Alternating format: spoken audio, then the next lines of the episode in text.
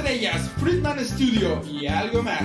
Soy Ángel Vique. Acompáñame todos los lunes 12 pm. Estrellas, Friedman Studio, algo más.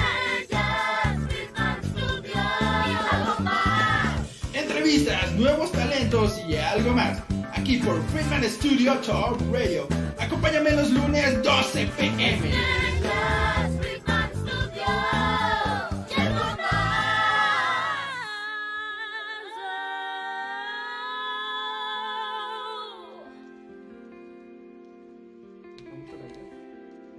Eh, ¿Qué tal? Muy buenos días. Muchas gracias a todas las personas que nos están sintonizando el día de hoy. Yo soy Ángel Vique y esto es Estrellas Friedman Studio y algo más.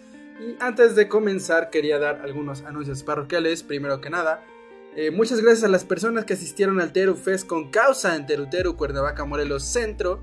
Eh, en apoyo a niños y niñas con cáncer por parte de la Fundación Máquina de Sueños. También recuerden, por favor, que estamos ya este sábado próximos a la rifa en apoyo a Isaías. Así que tienen los últimos días para comprar sus boletos, claro que sí.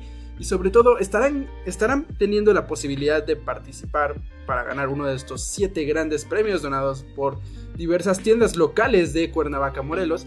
Y no solo eso, sino que a la vez estarán apoyando a alguien que en este momento necesita de su ayuda. Claro que sí, por supuesto. Y también, de igual forma, eh, mandarle un gran saludo y por supuesto muchas felicitaciones a David Friedman, director general del estudio. Y pues un abrazo amigo, hasta donde estés. Se te extraña también ver por aquí. Y pues te mandamos un gran abrazo. Feliz cumpleaños. Por supuesto. Y también la dinámica del día de hoy, la dinámica en el programa del día de hoy, será que a las personas que nos estén viendo a través de Facebook, recuerden a los que nos están viendo a través de Facebook, por supuesto, también gracias a las personas que nos están viendo a través de otras plataformas como YouTube y próximamente en Spotify y de igual manera a las personas de nuestra gran aplicación FS Top Radio para Android y iOS. Muchas gracias a todos nuestros radio escuchas. Pues la dinámica del día de hoy será comentar Yo quiero mi boleto para Hospital Pirotecnia. Hospital Pirotecnia, una obra de teatro que en este momento está teniendo presentaciones en el foro Punto Cultural ubicado en la colonia del empleado en Cuernavaca, Morelos. Comenten, yo quiero mi boleto para Hospital Pirotecnia y por supuesto estarán participando por una de estas cortesías. De igual forma, eh, por parte de Watches Teatro y el Comil La Olla están eh, realizando la presentación de Belisa. Belisa, ¿dónde estás? Por supuesto, claro que sí. Para más información, consultar las páginas del Comal y la Olla. Recuerden que también tienen página web, entonces eh, estén pendientes a las páginas de Watches Teatro y por supuesto el Comal y la Olla para checar las próximas presentaciones de Belisa. ¿Dónde estás? Porque se estarán presentando en diversos estados de la República Mexicana. Así que pues... Sin más que decir, muchas gracias y comenzamos con el tema del día de hoy. Y por supuesto, nos acompaña una gran invitada, Mayra. Hola, ¿qué tal? Buenos días. ¿Qué tal? ¿Cómo te encuentras el día de hoy? Bien, un poquito nerviosa, es mi primera vez en plataformas como estas, pero súper contenta y con todos los ánimos de compartirle todo lo que ha implicado Rizoma Azul. Vaya, excelente, te comprendo. La verdad, yo ah, siempre, siempre tengo nervios, ¿sabes? Son Entonces normales. es como de estoy aquí todos los lunes y aún así no se te quitan. Y pasa, y pues, pero bueno, de verdad, muchas gracias por aceptar la invitación del día de hoy y muchas gracias por estar aquí en este espacio para hablarnos acerca de lo que es el arte dentro de Morelos, ¿no? O sea, esta, esta cuestión a- a- artística, visual, principalmente. Y por supuesto de un gran colectivo de, de, de un gran colectivo de arte que le da, por supuesto, a todo lo que da y que está ahora justo estrenando una exposición. Así es. Bueno, pues, ¿qué, qué te parece si nos cuentas qué es Rizoma Azul? Ok. Bien, pues Rizoma Azul es un colectivo que se conforma por tres artistas visuales enfocados principalmente en la producción fotográfica. Y nuestro principal objetivo es difundir y rescatar el proceso antiguo que se ha llamado cianotipia. Es un proceso antiguo de, bueno, de 1800 y que estamos rescatando en la actualidad para fomentar su práctica creativa gracias a todas las propiedades que pues, nos ofrece, porque son bastantes en realidad. Ok, excelente. Y bueno, ¿puedes contarnos de qué se trata este proceso? Sí, bueno, es un proceso que surge en 1840. Lo descubrió un científico matemático o astrónomo llamado John Herschel. Y su principal eh, función en un principio era hacer reproducciones, lo que hoy conocemos como la fotocopia, por ejemplo. Esa era su función en un inicio.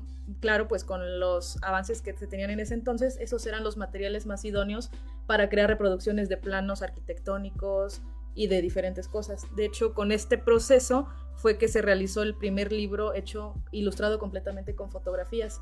Y así también la botánica Ann Atkins, bióloga Ann Atkins, realizó su primer libro ilustrado completamente con fotografías y así se convirtió también en la primer mujer fotógrafa de la historia. Posteriormente, con los avances de la tecnología, llega la- lo que hoy conocemos como la serografía. No sé si has visto en las fotocopias, fotocopiadoras la marca Creo que sí. viene de, de la técnica, serografía. Entonces, a partir de esta innovación tecnológica, pues queda eh, olvidado, digamos, el proceso y ya no se, se retoma hasta ahora que estamos viéndole ya las propiedades creativas que ofrece. Ok, excelente. Y, o sea, digo, ¿por qué? ¿Por qué este proceso? ¿Por qué quizás no otro? ¿Por qué este proceso? Ok, es una interesante pregunta. pues mira, todo surge a partir de un becariado que yo hice en el Centro de Desarrollo Comunitario de los Chocolates. Ahí estuve durante un periodo de un año, entonces como parte de la capacitación que nos ofrecían era que nosotros teníamos que adquirir herramientas para poder compartir conocimientos dentro de tu área de formación. Yo estudié la licenciatura en artes y tomé una clase de cianotipia, una sola clase. Entonces, la verdad es que para mí ese acercamiento fue como muy efímero porque realmente en una clase no puedes aprender todas las funciones ni las propiedades que tiene el proceso.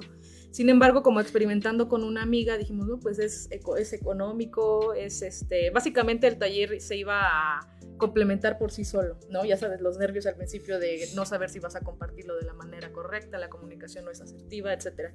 Entonces, pues se nos ocurrió, eh, bueno, se me ocurrió este, este proceso y fue a partir de ahí, en el taller, yo le empecé a impartir y a compartir los conocimientos que yo tenía, o sea, que eran muy escasos en realidad, y básicamente aprendí a la par de mis alumnos. Entonces, por esa parte estuvo muy interesante. Durante ese año yo me pude dar cuenta de la enorme cantidad de cosas que se pueden hacer con la cianotipia y fue ahí cuando ya en el 2020, a partir de la pandemia, ves que este, pues las cosas se pusieron un poco difíciles, ya fue que lo empezamos como a ver de una manera más comercial y fue como cuando surge el, el proyecto que yo invito a Mónica Mocumber y a Javier Toledo, quienes son también parte del colectivo, y ahí empezamos a trabajar juntos.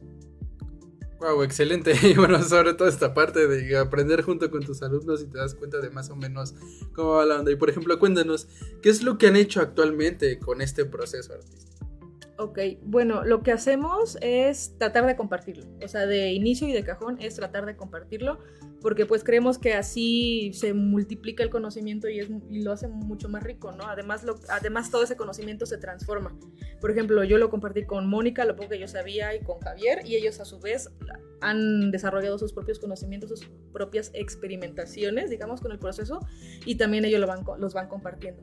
Además de que cada cabeza es un mundo, ¿no? O sea, cada quien representa diferentes cosas y lo maneja de diferentes formas. Por ejemplo, me impresiona que Javier es una persona que trabaja el proceso muy limpio, o sea, lo que a mí siempre se me ha dificultado, yo soy media más, un poquito más chambona para trabajarlo, pero él, o sea, su trabajo es impecable. Entonces, es toda la evolución que puede tener el mismo conocimiento que surge de una misma raíz, es como lo que queremos pues fomentar, digamos, y es eso, básicamente compartirlo a través de talleres y pues, ¿por qué no? Eh, hacemos también productos que, como este que está aquí, que es una libreta realizada con el proceso y pues también de esta manera nos ayuda como a hacer un poco más sostenible el, el proyecto, ¿no? Porque a- algunas veces como que ese es el reto al que nos enfrentamos. Nos apasiona la técnica, nos apasiona compartirlo, pero la parte como económica es como que la dejamos a un poquito al lado, pero sabes que sí es muy importante. Es importante. Sí, importante. Sí, lo entiendo. Y pues por supuesto lo estarán viendo aquí durante el programa y, eh, o sea, son, son libretas muy chidas. Incluso pues la pueden ocupar para lo que quieran y por supuesto en lo personal yo lo ocuparía para dibujar. Porque también me gusta mucho esta, esta parte artística, vaya. Sí. Y bueno, coméntanos un poco más acerca de, pues, lo que es Rizoma Azul. O sea, ¿cómo comenzó el proyecto? O sea, ¿cuándo fue que se juntaron y dijeron, oye, pues hay que armarla, ¿no? Bueno, empezó, te digo, en la, en la comunidad que se creó a partir del taller. Compartimos espacio creativo con muchas personas. A partir de ahí establecimos contacto, comunicación, nos empezamos a conocer. Yo creo que una parte muy importante fue como la afinidad que tenemos en cuanto a personalidad. porque los tres somos como, nos consideramos totalmente introvertidos y talentosos. Entonces esa es como nuestra, nuestra clave, que este, somos muy introvertidos, pero al, mismo tiempo pues nos mueve, ¿no? O sea, que no, no nos detiene el ser un poco penosos, el tener ciertas inseguridades, no nos detiene y creo que esa es una de las fortalezas que más tenemos como colectivo, que a pesar de estas deficiencias de comunicación, podría decirlo, pues no nos detenemos y seguimos y lo intentamos y pues ahora estamos aquí. Pero bueno, ya me, me distrae un poco. Eh, surge a partir de la pandemia. O sea, ya es aquí cuando nos em- no- empezamos a dispersarnos, tú sabes, y empezamos a, con la idea de hacer libretas, separadores y así. Entonces fue ahí cuando nos reunimos y ya dijimos, pues hay que hacer esto, miren, yo tengo esta propuesta, esto, todo sin finalidad, sin fines de eh, tener algún beneficio propio, ¿no? Sino más bien que sea para compartir con las personas y cosa que ellos también compartieron y pues a partir de ahí empezamos a trabajar. Vaya, excelente. Y bueno, o sea, ¿cómo fue comenzar con este proyecto? O sea, comienza pues en esta parte de la pandemia, ¿no? O sea, ¿cómo, cómo fue comenzar con todo esto? ¿Cómo fue comenzar? Mm, pues hasta cierto punto fue un poco, fue emocionante, lo podría decir, porque era una, era una época en la que no teníamos como mucho que hacer, ya sabes, y como todo el peso social que implicaba la pandemia, el encierro, el aislamiento, eh, las dificultades económicas que se, que se vinieron con ella, fue muy emocionante porque ya, al menos en lo personal sí me dio como una, una razón más de vivir, ¿sabes? De levantarme y de decir, ay, pues hoy quiero experimentar qué pasa si pongo dos negativos juntos y, a ver qué resultado sale. O qué pasa si rocío agua. O sea, como el experimentar fue como una razón más de que le dio, ¿cómo se dice? Sentido a mis días, la verdad. Excelente. Y pues, o sea, por parte de este, bueno, del colectivo, o sea, ¿qué, qué retos, eh, por qué retos pasaron al principio, no? Porque, como dices, o sea, el encierro era toda esta cuestión social, toda la presión que se sentía. ¿Cómo fue para ustedes, o sea, armar esto desde casa, no? Sí, bueno, la comunicación fue un, un factor muy importante. A veces eh, la comunicación vía WhatsApp no es lo mismo que hablar personalmente y fue una diferencia muy marcada que yo sentí desde un principio.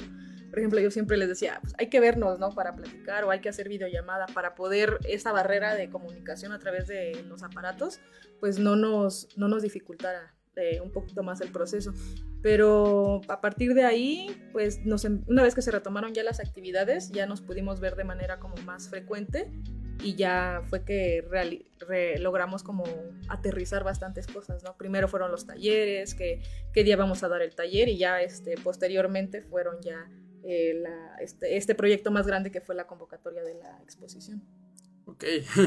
Y bueno, cuéntanos, ¿por qué eligieron el nombre de Rizoma Azul? Fíjate que es curioso porque yo originalmente lo, lo, lo bauticé así, digamos, por la representación que yo estaba haciendo de la naturaleza. Bueno, más bien observé que en la naturaleza se veía mucho representado el rizoma y que ese, ese, esas figuras rizomáticas también las podía representar a través del proceso. O sea, se plasmaban. Entonces me dio mucha curiosidad y, lo, y empecé a hilar, ¿no? De ahí empecé a investigar un poquito más acerca del concepto de rizoma y me encontré con que dos filósofos lo abordan desde un tema, desde el conocimiento a través del rizoma y cómo el conocimiento se va multiplicando y diversificando y que no tiene ninguna raíz, más bien tiene miles de conectores y todos bueno, están conectados entre sí. Fue como algo, me estalló la cabeza realmente cuando lo estaba analizando y pues es una, es una cosa que hila a las, a las, a las dos. Por una parte, la represent lo representado en la naturaleza y por otra parte, esta onda de compartir el conocimiento y que este se haga infinito. Wow, excelente. Y creo que es un gran significado que darle, por supuesto, sobre seguir compartiendo esos conocimientos que ustedes tienen para que, pues, no, así que no se pierdan las buenas costumbres, ¿no?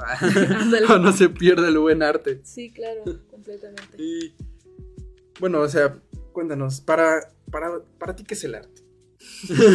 Ay, por favor. no ahora. Es, ay, no, es que esa pregunta me ha puesto en jaque siempre desde que iba a la universidad. sabes, desde el primer día que todas las 12 primeras semanas te pregunta cada maestro para ti qué es el arte. Sí. Y bueno, a nivel personal, a mí, lo, bueno, lo que yo considero que es este, el arte, pues es esta capacidad de poder sentir, más bien sen- sentir, luego reconocer, luego expresar y luego transmitir cualquier sentimiento.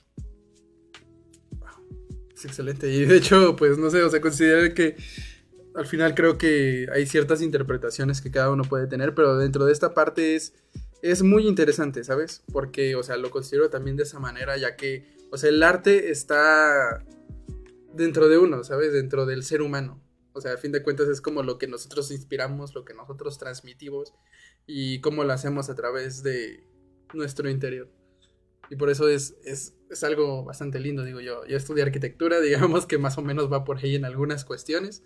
Y de igual forma me suele atrapar un poco. Pero bueno, coméntanos acerca de los integrantes. O sea, ¿quiénes integran este colectivo?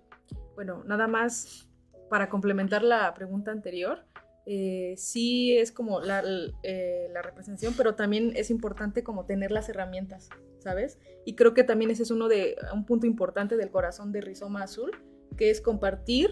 eh, comp- yo, yo sé esto, mira, puedes hacer esto, te lo, lo te lo comparto y tú con tu mundo en tu cabeza Sí, lo re- lo re- exactamente, lo representas de diferente manera. Y eso pues es algo que es- hace todavía más rico el proyecto.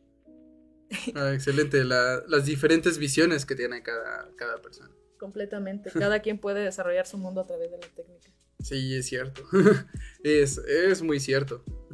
Y bueno, ya hablando de los miembros del colectivo, somos tres. Es Mónica Mucumber. Espero que pronuncie bien su apellido porque no, no sé si así se pronuncia. O Macumber, Mónica Macumber. Y Javier Toledo. Eh, pues ellos dos los conocí en el Centro de Desarrollo Comunitario Los Chocolates. Aquí traigo sus semblanzas, si quieres se las leo. Sí. Ah, Sí, mira, sí sí, somos. están, están, están justo ahí. Ay, qué bellos. en, en, en la foto de Facebook. Y también, bueno, este, leyendo los comentarios rápidos, este, Susana Sotelo nos dice saludos, saludos Susana. Hola Susana. Y recuerden a las personas que nos están viendo a través de Facebook comentar yo quiero mi boleto para Hospital Pirotecnia y por supuesto se ya estarán llevando su cortesía para ver esta obra de teatro en el foro punto cultural. Claro que sí. Entonces, bueno, perdón, continúen. Ok, eh, bueno, voy a leer la semblanza de Mónica. Son breves, ¿eh? no creo que me voy a tardar la vida aquí. Ok. Eh, Moni, Mónica Mucumber es, na- nació en 1990, es fotógrafa, colajista, cola- artista visual mexicana y forma parte del colectivo multidisciplinar San Se Acabó, a quienes les mandamos un fuerte abrazo y saludo. Muy Saludo también. la banda. Gra- Grandes lo de se acabó. Sí, sí, sí, sí, la verdad es que sí la, le están echando muchas ganas, la verdad Sí. sí, son símbolo de admiración para nosotros también. Ciertamente sí. Eh, y el colectivo de Cianotipia Rizoma Azul. Ha participado en diversas exposiciones colectivas en México, España y Argentina.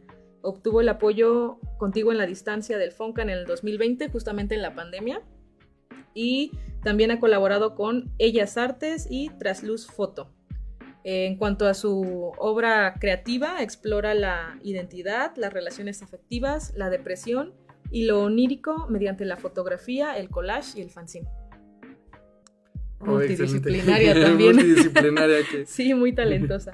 Y bueno, Javier Toledo es técnico en medios de comunicación, egresó de la Escuela de Fotografía Profesional Gabriel Figueroa en el puerto de Acapulco. Ha participado en exposiciones individuales y colectivas en el estado de Morelos. Su primera exposición individual tuvo por nombre La Vena Popular que Nunca Muere en el Museo de la Ciudad de Cuernavaca en el año 2018. Ha colaborado en la organización de actividades culturales como el tendedero fotográfico de Día de Muertos en el Festival Big Ixtli 2021 en el Centro Cultural Jardín Borda. Y actualmente pues es miembro activo de Rizoma Azul. Ah, excelente. Y bueno, ¿qué nos puedes contar sobre ti? Ah, ok. vale, pues yo soy originaria de Teloloapan, Guerrero. Eh, llegué aquí a Cuernavaca en el 2014, justamente para estudiar la licenciatura en artes. Eh, durante este tiempo tuve una formación multidisciplinaria, digamos, que me ayudó a eh, diversificar también las cosas que yo podía hacer una vez egresando. Eh, me involucré en cuestiones como gestión cultural independiente para eh, exposiciones también colectivas y eh, mi, mi, producción fotográfica y creativa también se amplió, ¿no? Una vez egresando de la licenciatura en artes, también me enfrenté a este reto del no saber qué iba a hacer con mi vida. Pasa. pasa. Estuve así un ratote, como tres meses en la depresión total, este, viendo el panorama real una vez que uno egresa. Pero eh, surgió la oportunidad de ingresar al Centro de Desarrollo Comunitario Los Chocolates como parte de este becariado, te digo. Entonces fue un comodín bastante maravilloso, porque todavía ya en el Centro de Desarrollo Com- Comunitario Los Chocolates eh, desarrollé más herramientas, porque ahí ya me dieron la oportunidad de colaborar en el registro fotográfico, en la edición de video, en el diseño gráfico, en la coordinación de actividades culturales, en impartir talleres, hasta hacer guardias, hasta hacer la decoración de los eventos, o sea, todo. Realmente se me abrió el panorama como no tienes una idea, porque también conocí a muchas, muchas personas creativas. Ahí conocí a los actuales miembros del colectivo, a San se acabó, a eh, muchos artistas, y pues ahí como que pude generar muchos enlaces con los cuales me fue más fácil desarrollarme ya en el ámbito cultural. Una vez que terminé este año de becariado, ya como con toda esa experien- experiencia, eh, fui a dejar currículum a la Dirección General de Museos y Exposiciones, eh, asistí a entrevista y pues a partir del 2020 también estoy colaborando con la Dirección General de Museos y Exposiciones de la Secretaría de Turismo y Cultura en la coordinación de actividades culturales para museos históricos del estado. Son seis museos históricos y pues como parte de mi chamba de Godín es eso y mi, mi parte creativa lo del colectivo. Wow, excelente. Y, o sea, como lo mencionas, creo que pues hacer toda esta parte, ¿no? En el centro de desarrollo, los chocolates.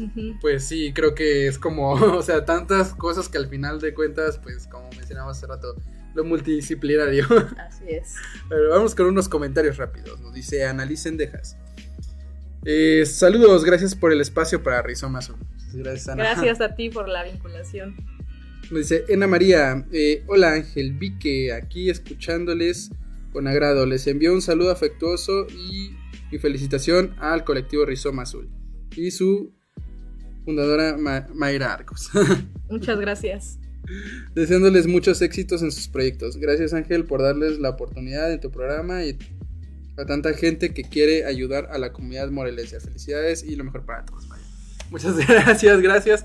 Y por supuesto, claro que sí, este espacio principalmente es para que las personas, bueno, los artistas morelenses puedan expresar realmente acerca de sus proyectos, porque como lo estamos viendo el día de hoy, hay grandes cosas que a veces quizás no, no, no se ven a simple vista, pero que realmente están ahí de una gran manera y pues es excelente que nos estén compartiendo todas estas técnicas, estos talleres y por supuesto para pues grandes expresiones artísticas.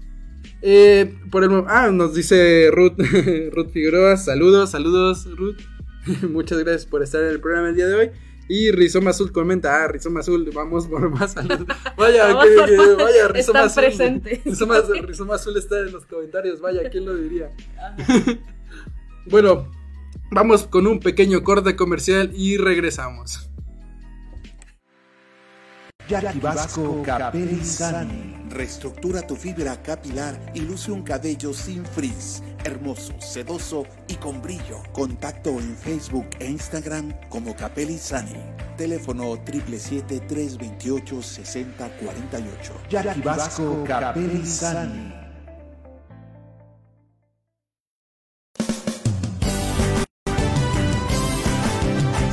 Friedman Studio, Academia de Canto Contemporáneo, Interpretación y Desarrollo Humano. ¡Lánzate ya! En Friedman Studio, tus sueños pueden convertirse en realidad si los deseas tanto como para ir tras ellos. No importa tu edad, rescata tu talento y brilla. En Friedman Studio nos especializamos en preparar y entrenar a verdaderos cantantes e intérpretes solistas desde nivel inicial hasta nivel profesional. Impartimos clases de lunes a sábado en sesiones personalizadas o abiertas, en modo presencial o en línea, completamente en vivo. Friedman Studio apoya tu talento. Nuestros precios se adaptan a tu bolsillo de acuerdo a la modalidad y número de clases mensuales que tú elijas. Agenda tu clase muestra sin costo y conócenos. Nuestra metodología, entrenamiento y técnica vocal interpretativa se enfoca y adapta a todos los niveles y géneros musicales. Nuestra Nuestras sesiones de clases son impartidas y supervisadas en atención personal por nuestro coach vocal interpretativo, entrenador transformacional y sensei David Friedman Giteras. Contáctanos al teléfono 777-310-2362 o al WhatsApp 777-142-8275. Búscanos en línea como Friedman Studio o visítanos en nuestras redes sociales. En Friedman Studio, prepárate y entrena como lo hacen las grandes estrellas. Vence tus miedos y fortalece tu seguridad. Tú, también puedes brillar. Ven a Friedman Studio. Crea tu propia historia, rescata tus sueños y haz que tu talento brille hoy.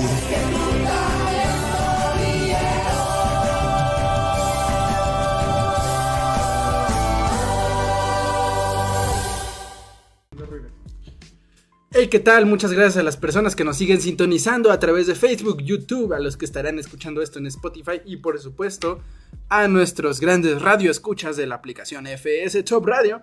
Sigo siendo Ángel Vique, no cambié, sigo aquí. no está otro presentador, sigo siendo yo. Y bueno, recuerden a las personas que nos están viendo a través de Facebook dejar su comentario y dejan su comentario de yo quiero mi boleto para Hospital Pirotecnia. Yo quiero mi boleto para Hospital Pirotecnia, una obra de teatro que se está presentando en el Foro Punto Cultural y de igual forma por parte de Fundación Máquina de Sueños en apoyo a niños y niñas con cáncer dentro del estado de Morelos. Recuerden que ya este sábado es se va a realizar la rifa en apoyo al joven Isaías quien padece de un tumor en el pulmón. Así que recuerden, tienen la posibilidad de ganar uno de los siete grandes premios que nos donaron afortunadamente estos negocios locales de la ciudad de Cuernavaca, Morelos, y por supuesto a la vez estarán apoyando a alguien que en este momento necesita de su ayuda. Así que por favor recuerden mandar mensaje a la página de Fundación Máquina de Sueños, ya sea por Facebook o Instagram, y estar al pendiente de lo que estaremos haciendo. Y muchas gracias. Continuamos con Rizoma Azul, que al parecer Rizoma Azul está en el, está en En el, el live vivo, en el live de la entrevista de Rizoma Azul. ¿Quién lo diría? y bueno, cuéntanos en esta parte. ¿Cómo ha sido el recibimiento del público ante el colectivo? Ok, pues fíjate que entre, entre colegas, entre más creativos, ha sido bastante bueno. De hecho, nos echan bastante por, bastantes porras. Tenemos muchos eh, fans, no sé, que de esa banda que neta te echa porras y sientes su buena vibra. Y la verdad es que sí se ha sentido porque lo hemos, o sea, realmente lo hemos sentido, ese como ese apapacho de la comunidad creativa. Y pues la verdad es que sí nos impulsan bastante porque siempre sus porras son, son lo máximo. Muchísimas gracias a, a todos de verdad. Y por parte también de la comunidad, digamos, no creativa, más bien que se está acercando como a estos procesos creativos, también ha sido muy buena porque les interesa el proceso. Básicamente lo que decía en un princi- principio, el proceso se vende casi casi por sí solo, ¿no?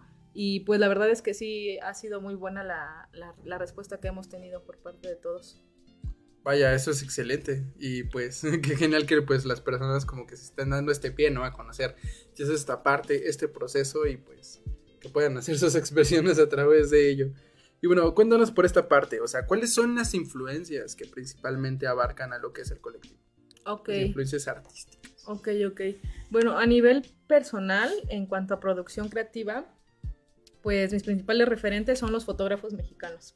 Eh, como... eh, se me olvidó. Lola Álvarez Bravo, este, Miguel Álvarez Bravo, mm, que abordan como temas de la comunidad, como de, lo, de la cotidianidad, más bien, como a la eh, capturar la esencia de cualquier momento, pero pues en el contexto de, de- de nuestro alrededor, ¿no? Y eso fue como una de las cosas que me iniciaron en la producción creativa, que es como aprender a contemplar tu alrededor y representarlo. Entonces, ah, también a nivel como ya más sentimental, digamos, como de aquello que uno tiene adentro, esos sentimientos, así que a veces entre negativos, positivos, como la, la melancolía, todo esto, podría ser un referente Francesca Wotman, que también habla como de la depresión y todo esto, y, y su, su forma de representarlo aparte, que es con, foto, con eh, elementos muy melancólicos como las sombras, eh, las flores muertas, el- las paredes desgastadas, o sea, como este tipo de elementos son los que como que son universales, ¿no? Digamos, a la hora de representar este sentimiento. Entonces, por esa parte, yo diría que ella es una de mis principales referentes. Wow. Excelente. Y bueno, por esta parte, normalmente, ¿qué temas abordan la parte del colectivo? Ok, bueno, como somos tres, es diferente la temática que aborda cada quien. Por ejemplo, eh, hablando ya de la producción individual, eh, yo lo que hago es como con mis fotografías, o sea, yo tengo un archivo fotográfico que tengo desde el 2000, no sé, desde mi celu- primer celular, yo creo, que ahí empezó como el interés por la fotografía y capturar pequeños momentos, hasta pues la actualidad, ¿no? Ya serán como unos 8 o 10 años de archivo fotográfico y con este material, pues obviamente tiene diferentes elementos, que casas, que personas, que, que atardeceres, que cualquier este, cosa cotidiana. Y me gusta integrarlos para crear como escenarios como surrealistas. ¿Sí me explico? Es como la manera de, de juntar y a través de todo ese archivo narrar alguna, alguna cosa. Eso es por mi parte. Yo veo que Mónica también aborda más la cuestión de la, justo como lo decía su semblanza, la depresión, la melancolía, este, los estados de ánimo a base del autorretrato. Es lo que, es lo que he notado. Y Javier Toledo lo que más realiza es como apropiación de, de diferentes películas, eh, caricaturas, y los, hace y los hace cianotipia, pero de una manera limpiecísima. Hago mucho énfasis en que ese men trabaja muy limpio. Y eso es lo que básicamente realizamos. Eh, cuando tú ves las, las, las obras juntas, a veces es como un poco... No, más bien no. es muy identificable el trabajo de cada uno, de los tres. Vaya, y por ejemplo, en esta parte, por lo regular, ¿cuál es el mensaje que dan con sus trabajos? Mm, buena pregunta. pues, eh, yo- no sé. Eh, lo que yo hago más es como, te digo, como crear paisajes como más oníricos a través del archivo fotográfico, lo cual lo que lo hace rico justamente es como toda la, el, este, la cantidad de imágenes que puedes tener y cómo a través de estas imágenes vas seleccionándolas para desarrollar determinado paisaje o situación surrealista. Y pues el mensaje también es, podría ser de Mónica, que habla más de los sentimientos, de, de su interior, lo, lo externa básicamente. Y pues en, por ejemplo, eh, impresiones como estas, que en realidad son apropiaciones también, pues va como más eh, relacionado a lo espacial, a lo onírico nuevamente y a lo este, universal. Justo eso me recuerda, creo que un dibujo. o sea, ¿Conoces la cafetería La Fauna? Sí. Creo que una vez vi ese dibujo ¿Sí? en uno de los. ¿Qué no ves que tienen los para dibujar? ¿Cómo se llaman? Compendios. Ajá. Los compendios de ideas. Recuerdo haber visto, ahora que lo veo bien, Ah, recuerdo ya. haberlo visto plasmado en Sí, uno de sí, los sí. compendios. Sí, sí, sí. Sí, Vaya. me tocó. Perdón, es que no sé, como que tuve ese, ese, ajá, ese momento de. Está bien, es parte de, del objetivo, como que te regrese a otros momentos. Exacto, es, es parte del arte. Asociar, asociar, sí. Vaya, y bueno, hablando de esto, acaban justo de inaugurar una exposición, justo aquí en Cuernavaca, Morelos. Sí, Estoy en lo correcto. La cual se llama Multiplicidad. así es. ¿Qué nos puedes contar acerca de, de esta exposición? ¿De qué trata? ¿De qué va? Ok, bien. Mm, multiplicidad es una exposición. Te voy a hablar de ella en el presente y si quieres ahorita hablamos como del antecedente. Claro, ¿no? claro. Del proceso. Bueno, multiplicidad es una exposición que acabamos de inaugurar el viernes pasado. Eh, reúne la obra de 31 artistas locales, sea, que son de aquí de Cuernavaca, Morelos, Temisco, eh, de Tepoztlán. Y, na- y nacionales, como por ejemplo tenemos obras de Zacatecas, de Morelia, de Toluca, de Chilpancingo, y internacionales, que son dos piezas de Italia. Guau. Entonces, sí, por eso lo acoto como a, eh, locales, nacionales e internacionales, pero ya, ya este, te dije de dónde son. Y es una exposición colectiva que reúne, te digo, el trabajo de todos estos artistas y tenemos diferentes, diferentes, o sea, la técnica base es la cianotipia, pero también tenemos intervención con bordado, como es la pieza de Rocío Valero, eh, acuarela, como Huitzil Agata y Enrique Torres Agatón, que son como los que eh, trabajan más esa, esa parte, mm, sobre vidrio, no, no, principalmente, a ver, vamos, es que es, es un poco complejo. Sobre las técnicas que complementan la exposición tenemos bordado, acuarela, eh, ¿qué más? Bordado, acuarela, tejido. ¿Dijiste que de vidrio? Sí, es que eso ya va como la parte de las superficies. Ah, ok, ok. Ajá, los soportes. Bueno, dejemos lo de la- las técnicas, ahora vamos con las superficies. En superficies también está muy variada porque tenemos sobre tela, sobre papel, sobre madera y sobre vidrio. Wow, y todas, y toda base de, De lo la que es. Exactamente.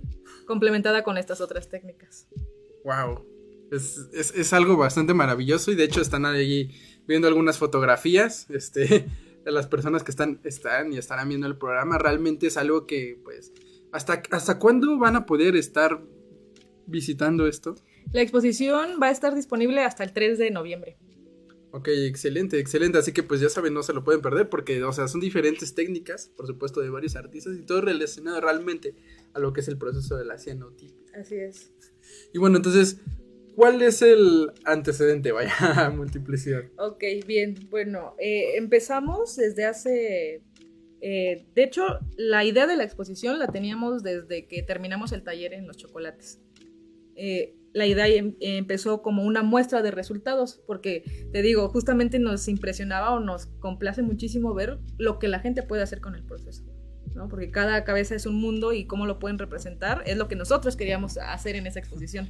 Vino la pandemia en marzo del 2020, nos lo, nos, nos lo tumbó y ya no pudimos hacer, hacerlo eh, exposición. Sin embargo, ahí es cuando pasa lo otro que empezamos a experimentar de manera individual y de manera como más concentrada en la soledad de nuestras casas con el proceso y pues así se pudo complementar más el conocimiento sobre la técnica. Llega, bueno, se empiezan a retomar las actividades, pasa el 2021 y como que agarramos señal nuevamente, retomamos la idea, empieza el 2022 y decimos, pues qué onda, ¿no? Ya, ya es hora, hay que hacerla. Y fue así como nuevamente nos empezamos a, tener reuniones creativas, ahora sí ya de manera presencial. Ya podíamos vernos de manera física y manifestar como nuestras inquietudes, ideas, propuestas. Y empezamos a trabajar como por abril de este año en que, en plasmar todo sobre papel. Tal fecha sale la convocatoria, tal fecha recibimos los resultados, tal fecha hacemos, sale el flyer, ¿sabes? Todo, todo ese tipo de, todo ese proceso. Sí. es, una, es una gran organización. Sí, y que es muy rico, la verdad es que lo disfrutamos muchísimo, mucho, mucho, mucho. Entonces, pues ya, eh, a- ya en concreto, lanzamos la convocatoria el 18 de julio de este año hasta el 25 de agosto. La convocatoria la compartimos a través de principalmente redes sociales, grupos, eh, de, de, boca a bo- de boca en boca, este, a través de mensajes con, los, con todos los alumnos que ya hemos tenido, con toda la gente que hemos coincidido. Y ah, al 25 de agosto se cerró la convocatoria. Tuvimos un total de 49 propuestas de, de España, Italia, de bastantes lugares. Y al final tuvimos como un periodo de una semana por ahí para hacer la selección. Nos reunimos, juntamos todo en un PDF, vimos como las, la- evaluamos muy bien las, las- los cuadros, las obras. Eh, hicimos la selección y esta selección se publicó el día 3 de septiembre, me parece. Entonces, ahí en es durante del 3 de septiembre al 15 de septiembre los artistas tuvieron tiempo para enmarcar su obra y para enviarla porque venían algunas desde, te digo, Italia y de diferentes partes de la República. Ya recibimos la obra, la juntamos ahí en la oficina, ya sabes, uno improvisando Sí. dónde, y la llevamos al Musique una semana antes de, cinco días antes de la inauguración. Rigolanda, a quien le mando mis más profundos agradecimientos por todas las facilidades que nos dio para hacer el montaje y su trabajo también fue espléndido. Mm, ya fue que realizó el montaje y ya un día antes ya estaba todo listo para inaugurar. Así es como se dio la exposición. Vaya, y, o sea, ¿cómo fue la selección de las obras? O sea, ¿cómo, cómo fue este proceso de selección? Ok, bien. Pues mira, eh, dentro de las bases nosotros estipulamos como que íbamos a evaluar eh, la composición, eh, el mensaje, el manejo de la técnica principalmente, que era primordial, como que la impresión fuera clara, legible, que los tonos pues tuvieran como variedad que pudieras distinguir como desde el blanco al azul marino, al azul no sé qué, o sea, eso fue muy importante, ¿no? Como el manejo de la técnica. Luego fue como el mensaje que querían dar y también el, la creatividad. Ese fue un plus como que más, o sea, de repente decías, o sea, o sea, eh, impresionaba, ¿no? Y esos fueron como los criterios que tomamos en cuenta para hacer la selección. Fueron muy pocas propuestas, las verdad, las, las que se quedaron afuera, porque los somos sensibles y nos cuesta decir que no. Pero al final re- eh, seleccionamos un total de 46 obras. 46. Ujú. vaya. Un- un- algo bastante grande. Sí, para la sala que teníamos, que mide 8 metros por 4, o sea, 12 metros cuadrados, teníamos que colgar toda esa obra. Wow, o sea, lo estoy imaginando justo casi como este espacio y sí está... Vaya, tienes que ver bien cómo lo vas a hacer. Se vivieron momentos de tensión porque es buen de obra. Vamos a tener que tapizar las paredes. y, por ejemplo, hablando de esta parte, ¿cómo, ¿cuáles fueron los retos para multiplicidad? Mm, principalmente uno de los retos fue esta cuestión del financiamiento económico, porque bueno, ya, ya comentamos como esta parte de que el proyecto es como más enfocado en, en compartir el conocimiento y en generar comunidad que en recibir algo económicamente a cambio de eso, ¿no? Cosa que estamos trabajando ya, ya pronto seremos un poquito más ambiciosos. Sí. Hace falta, ¿no? Hace es importante. Pero fue uno de los retos, o sea, lo que yo no quería era que pusieran de su dinero mis compañeros, ¿no? Porque uno bien que mal, por, su, por el amor al arte, por el amor a su trabajo, pues termina poniendo, ¿no? Pero, o sea, no, no es el chiste, yo los invité a colaborar como para crecer, no como para que todavía tengamos que estar soltando dinero. Sí. Entonces, pues ahí fue cuando tuvimos que movernos y afortunadamente nos encontramos gente buena en el camino que, te digo, ha estado, este, ha sido testigo de- del proyecto y eh, el, la- el laboratorio Aulux, Aulux Laboratorio, que este es un, eh, un centro de impresión de alta calidad, yo tenía el contacto de María Eugenia, quien era mi profesora en la universidad, y pues le pedí el, el apoyo, ¿no? Básicamente para que nos apoyara con la impresión de los eh, impresos, del texto de sala y del rótulo.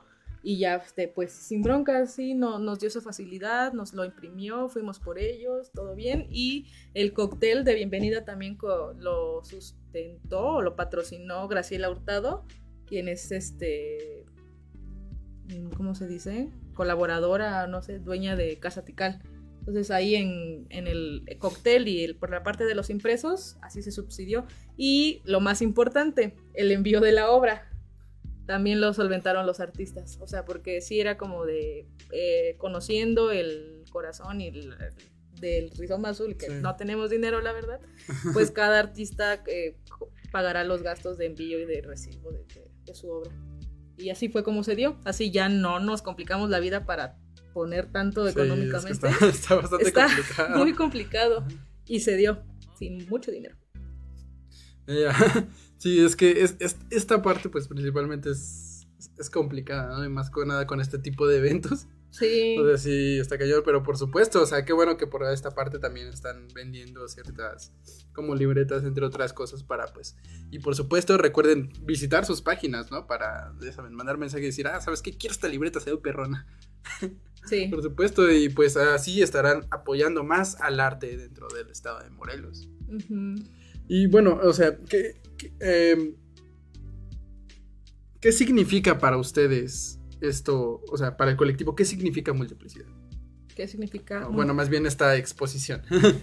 La exposición de multiplicidad. La verdad es que significa muchísimo. O sea, ya ahorita, ya este, que pasó la inauguración, que pasaron los nervios, que todo salió bien y vimos que lo podemos lograr. O sea, ya creo que para el colectivo va a ser como un, un, un parteaguas, porque realmente nos esforzamos muchísimo.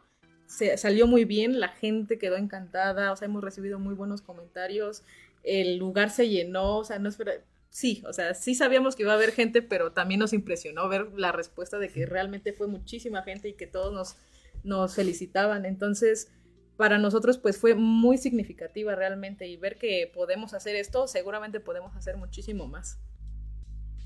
Es algo sin duda maravilloso y creo que es lo que te deja perplejo normalmente a la hora de este tipo de cuestiones. Sí, sí, sí. O sea, porque uno quizás no. O sea, no siempre tiene las buenas expectativas, pero realmente cuando lo supera es algo de otra onda. Así es. Y bueno, o sea, en ese aspecto, ¿cuál, o sea, por ejemplo, nos, nos dijiste que, ok, el público lo recibió súper chido. Y no sé, por ejemplo, ¿qué comentarios recibieron por parte del público? Mm, Pues la mayoría estaba muy agradecido porque realmente las la- vemos exposiciones de, todo, fotografía, ¿no? Pintura, eh, grabado, o sea, un buen de exposiciones de todas las disciplinas, pero de la cianotipia no. de la cianotipia como esta es la segunda exposición porque hace unos dos meses eh, justamente cuando nosotros estábamos en los preparativos de la exposición, hubo una que se llamó La Silla Vacía, algo así que fue organizada por integrantes del SEMA. La verdad no sé muy bien cómo estuvo el contexto de la exposición, pero fue esa como la primera que hasta nosotros dijimos, ay, ya nos ganaron. este, pero nos dio mucho gusto porque realmente el proceso se está empezando a visibilizar y luego con una muestra eh, eh, ya de talla casi internacional, pues es todavía más padre, o sea, y ¿sabes qué? Incluso que se recopile la obra de diferentes artistas con diferentes niveles de trayectoria. Eso fue una cosa que enriqueció muchísimo la exposición porque eh, se la conformaron ar- eh, alumnos del taller de cianotipia como maestros que ya tienen años trabajando y años de experiencia, ¿no? Entonces esa parte y ver esa diferencia y que estén compartiendo sala es riquísimo tanto para nosotros como organización y me imagino que también para ellos como artistas. Wow, sí, de hecho creo que es algo bastante grande. Sí, sí, sí, sí. y bueno, o sea, por ejemplo, en este aspecto, ¿cómo, cómo fue la organización para usted? Ah, ok. pues estuvo bastante interesante. Fíjate que estoy, y esto es un tema muy importante, porque regularmente los colectivos a veces como que no llegan a funcionar como tal. O sea, como que empieza a haber cierta diferencia de pensamiento, de modos, de, de intereses que hacen como que se vaya fracturando la relación a la hora de trabajar en colectivo. Y eso es, la verdad, es un tema que es, es bastante triste porque empieza, empieza con mucha iniciativa, con mucho eh, euforia, no sé, y después como que te van ganando las, eh, este tipo de diferencias con tus compañeros, cosa que no ha pasado con el colectivo. Nosotros a veces llegamos a tener diferencias de, de pensamiento, digamos, como yo soy más ansiosa, por ejemplo, Javier es más relajado y Mónica es más relajada. De los tres yo soy la más ansiosa. Y de repente me empiezan a decir como, ya, güey, bájale, bájale, bájale, bájale. Y pues es como de, ah, ok, ya como que nos complementamos, ¿sabes? Entonces me siento muy cómoda con ellos porque son personas que yo sé que si hay algo que hacer o que si se tiene una responsabilidad que cumplir y se la das a alguien, estoy da, da por seguro que, que, se va a hacer cargo de ello. Entonces, ese nivel de compromiso y ese nivel de responsabilidad son cosas que es muy difícil encontrarlos en, en el, a la hora como de ir experimentando con las personas. Sí. Entonces, la verdad es que estoy muy contenta trabajando con ellos. Vaya, sí, excelente. Y como, o sea, como mencionas, creo que en cualquier momento se puede dar como esa diferencia, ¿no? en el trabajo y pues también me ha pasado personalmente. Pero, o sea, es, es genial que realmente haya un equipo y un acompañamiento por parte de todos y sobre todo un compromiso. Por supuesto. por supuesto, sobre todo esta parte del compromiso, ¿no? Y por supuesto, ¿qué nos puedes comentar acerca de las obras que se están, bueno, en la exposición? Ok, bien, ah, súper bien. Es, eh, se me olvidó, mira, decirte que había obra tridimensional. Esa obra nos llegó de Michoacán, me parece. Wow. Sí, esa por ejemplo es una pieza que está eh, está la impresión sobre manta y el artista le dio la forma como si fueran pétalos de rosa con una estru estructura de alambre forrada con hilo rojo. Entonces, esa, esa pieza creo que le dio como, mmm, fue como el moñito de la exposición, porque la pusimos justo en medio de la sala y ya le da incluso como la, ritmo a la exposición, como esta dinámica de saber dónde eh, dar la vuelta completa, luego detenerte a ver la, la obra central. Y pues tenemos también la, la, impresión sobre vidrio, que esa estaba muy interesante porque se trata de retratos. Lo que más vamos a encontrar en multiplicidad son retratos y naturaleza casi no, fíjate que no, pero hay, hay mucho retrato. Y como la, la cianotipia tiene, se pueden imprimir cualquier tipo de imagen digital, es que es una de las propiedades más, más padres, pues hicieron como intervención. Por ejemplo, la pieza que está atrás de, de la chica que está en pantalla es, una, es un collage, pero collage eh, cianotipia con recortes so, sobrepuestos. Entonces ya crea una composición diferente. También tenemos intervención con, con acuarela, sea, la cianotipia, y en los espacios que quedan en blancos te da la facilidad de que le puedas poner, aplicar cualquier tipo de pigmento. Retratos, más retratos, uno que otro desnudo, que qué bueno que no nos lo censuraron, y el bordado también. Vaya, y... O sea, una pregunta aquí. ¿cuál de todas ellas ha sido la que más te llamó la atención? Mm, fueron varias, la verdad.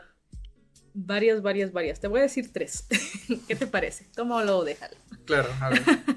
Eh, hay una serie de, este, son, son tres autorretratos, me parece. Ya la pasaron, pero esa me pareció muy, muy, muy interesante.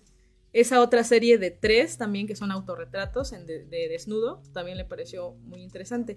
Y el collage, ese fue como el que más, mi favorito. mi favorito, porque aparte se llama ser consciente, no sé, algo, una cosa de la conciencia. Y esas fueron como mis tres piezas favoritas. Wow, excelente. Y definitivamente para las personas que tengan la oportunidad de ir a ver esto, pues qué mejor que hacerlo. Y bueno, o sea, también comentando como esta parte. ¿Qué nos puedes contar acerca de los expositores de esta? Ok, bueno, ya te comenté lo de que las diferentes eh, trayectorias, que yo estoy casada con eso porque me encanta ese dato curioso, pero eh, pues son, son, tienen diferentes niveles de, de práctica con, con el proceso. Por ejemplo, hay un expositor que se llama Mauricio Curna, que es mi amigo. eh, no sabía nada, o sea, le di un taller express como de cinco minutos porque iba a dar un taller y coincidió que estaba ese día y le dije, ven, tengo que repasar, porque yo siempre me pongo nerviosa antes de dar los talleres. Tengo que repasar, mira, se hace así, así, así. ¿Me entendiste? Sí. Ah, bueno, sin broncas ahorita. Y en e- con ese tallercito de cinco minutos le interesó muchísimo la técnica y me dijo, oye, yo quiero participar, yo quiero participar, yo quiero participar. Entonces le eché la mano ahí a conseguirle, a llevarle el químico, porque de hecho él radica actualmente en Chilpancingo. Y en, en como no sé cuánto tiempo armó su pieza y la seleccionó. Entonces, como desde eso- esos artistas que no tienen nula experiencia en la cianotipia y pudieron hacer una pieza, hasta artistas que ya tienen pues años trabajando con la técnica y aparte son multidisciplinarios, déjame decirte. Algunos que otros de ahí no se dedican como tal ni a la cianotipia ni a la fotografía, más bien son artistas escénicos eh, o tienen diferentes eh, profesiones, pero son parte de la exposición multiplicidad, ¿no? Eso todavía la hace mucho más rica. Por supuesto que sí, porque son diferentes ámbitos realmente, o sea, es ya además de que, o sea, no solo, de lo- no solo del hecho de que vienen de distintas partes, sino que realmente son personas multidisciplinarias que pueden expresar diferentes cosas y creo que cada una de las personas que quiera ir a esta exposición verá algo que realmente le llame o lo que le pueda plasmar más, ¿no? Exacto, sí. Uno, un, un, este, un comentario que me hacía una amiga era que le impresionaba cómo podía ser más afín a ciertas formas de, a ciertas percepciones y formas de representar que a otras. Y eso también es como algo muy, muy curioso de este tipo de exposiciones. ¿Y cómo se vivió la inauguración? Uf, súper, súper bien. La verdad es que me impresiona porque yo antes de cualquier inauguración ahí en la en el trabajo, en el jardín, en cualquier este museo, siempre estoy como que así al pendiente, ¿no? De que que, que- que puede salir mal, ¿no? Que hay que resolver. Pero para esta llegamos una 45 minutos antes al museo y pues nada más como de, ah, pues aquí está la mesa, ya pusimos nuestro coctelito y así, a esperar a la gente. O sea, cero tensión, o sea, más bien fue mucha felicidad, mucha, mucha felicidad porque pues fue un trabajo en el que trabajamos como neta le, le pusimos muchísimas ganas y ya poco a poco iba llegando la gente y a medida que llegaba la gente te emocionabas más y más y de repente ya ver el recinto lleno así con toda la banda cianotipera era como de wow, o sea, realmente está valiendo la pena, mi corazón está feliz. Realmente. Este es mi corazón, o sea, por eso late. Wow, genial, hubo, hubo un gran recibimiento para todo esto. Sí. Y qué bueno que las personas estén apoyando el arte morelense, claro que sí. Y bueno, o sea, ya eh, quizás cerrando por esta parte, pero cuéntanos, ¿qué se viene para Rizoma Azul? O sea, con respecto a talleres o con respecto a cualquier información. Ok, em, tenemos dos fechas para talleres, que es una es este fin de semana, el 8 de octubre, se va a dar en Chilpancingo, en, Selva Verde, se llama, es una tienda colectiva también de este, productos locales, que también este, tiene estos espacios para dar los talleres. Entonces, este 8 de octubre estamos en Chilpancingo dando el taller de cianotipia y el, bueno, la próxima semana, el próximo fin, que es el 15 de octubre, estaremos dando taller aquí en Cuernavaca en Hierba de la Buena, que está ubicada ahí en Plaza Moctezuma, en Avenida Matamoros. Y también eh, igual es una tienda colectiva con la que estamos colaborando. Ahí tenemos también nuestros productos, igual en Selva Verde. O sea, los puntos que les estoy diciendo a continuación son puntos de venta de rizoma azul y puntos de, de talleres también. Excelente y por supuesto también para pues apoyarlos, ¿no? Comprando algunos de sus productos. Compren, compren, compren, compren.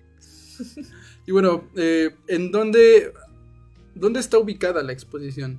Está ubicada en el Museo de la Ciudad de Cuernavaca, que está aquí en Avenida Morelos, justamente creo enfrente de Catedral. Es que no, no sé qué otra referencia, pero sí está en, Al lado del de- SEMA, pero... al lado del SEMA, sí. Ahí mero.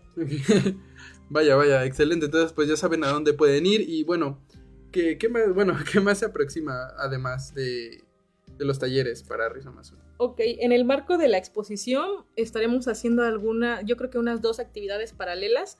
Todavía no sabemos las fechas porque estábamos muy emocionados con la inauguración, ya salimos de ese apuro, ya vamos a empezar a trabajar con las activaciones, pero sí, claro que sí vamos a, a tener activaciones en el marco de la expo y pues las vamos a estar publicando a través de nuestras redes sociales, en Instagram y en Facebook.